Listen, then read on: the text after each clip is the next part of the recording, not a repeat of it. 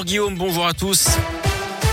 Et elle a eu la grosse galère pour se déplacer dans Lyon aujourd'hui à cause de la grève des TCL. Les agents protestent contre un projet de restructuration qui menace selon eux leurs acquis sociaux.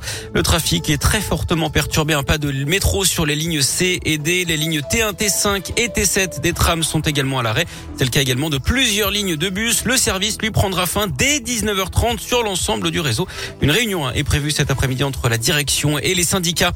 Des hospitalisations toujours en hausse à Lyon. 558 malades du Covid sont pris en charge en ce moment aux hospices civils contre 531 la semaine dernière. 63 sont en service de réanimation. C'est 3 de moins en 8 jours et je vous rappelle que le nouveau centre de vaccination de Confluence ouvre ce matin à 8h30 dans les anciens locaux de Décathlon. Il sera ouvert 7 jours sur 7. Il devrait permettre de réaliser 1200 injections par jour, notamment sur les enfants de 5 à 11 ans. Concernant le Covid, ça se précise au niveau de l'évolution du protocole sanitaire à l'école. Les allègements prévus par le gouvernement pour la rentrée devraient être annoncés en fin de semaine ou en début de semaine prochaine. C'est ce qu'ont annoncé hier les syndicats qui ont rencontré le ministre de l'Éducation. Ces changements pourraient intervenir soit au retour des vacances de chaque zone, soit en attendant le retour de la zone C le 7 mars. L'actu ce mercredi, c'est aussi cette audition très attendue au procès des attentats du 13 novembre 2015 à Paris. Salah Abdeslam doit s'expliquer aujourd'hui sur le fond du dossier, lui qui est resté quasiment muet pendant les cinq ans de l'enquête. Pour ce premier interrogatoire prévu sur deux jours, l'unique survivant des commandos terroristes qui avait fait 130 morts sera interrogé sur la période précédant les attentats. Sa mère, sa sœur et son ex-fiancé doivent également être entendus aujourd'hui, mais leur venue à la barre ou en visioconférence reste pour le moment incertaine.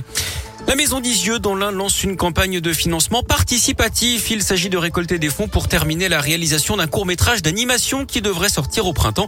Un film d'animation réalisé à partir de rouleaux de dessins faits par les enfants de la colonie d'Isieux en 1943. Avant donc la rafle du 6 avril 44 qui avait conduit à la déportation de 44 enfants et de 7 éducateurs. Ce court métrage, c'est le fruit d'un travail entre un studio d'animation de l'école d'art Émile Cole à Lyon et de collégiens de Vaux-en-Velin. Un projet important pour Dominique Vidot, le directeur de la maison d'Isieux.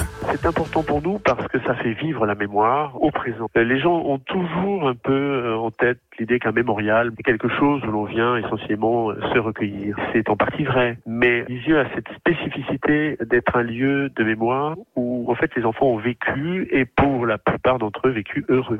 Le drame s'est produit après leur départ d'Isieux, après la rafle. Et ça, c'est important pour nous de prendre en charge aussi cette part lumineuse de l'histoire de la colonie. C'est vrai que pour cela, le, petit film entre parfaitement dans ce désir qu'on a de faire revivre la mémoire des enfants, de la faire vivre et d'utiliser ce que les enfants ont produit pour poursuivre leurs gestes et les rendre contemporains.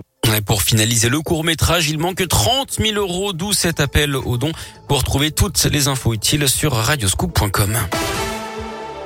On parle de sport désormais avec les Jeux Olympiques d'hiver et Chloé Trespeuch se rapproche d'une médaille à Pékin. En tout cas, la Lyonnaise s'est qualifiée pour les quarts de finale de snowboard cross. Elle a terminé première de son run en huitième de finale. Et puis euh, du foot, Monaco s'est qualifié pour les demi-finales de la Coupe de France après sa victoire 2-0 contre Amiens hier soir. La suite ce soir avec un duel de petits poussets entre Bergerac et Versailles, deux clubs de National 2, l'équivalent de la quatrième division. Et puis on assistera un petit peu plus tard à un derby du Sud entre deux clubs de Ligue 1. Nice et Marseille.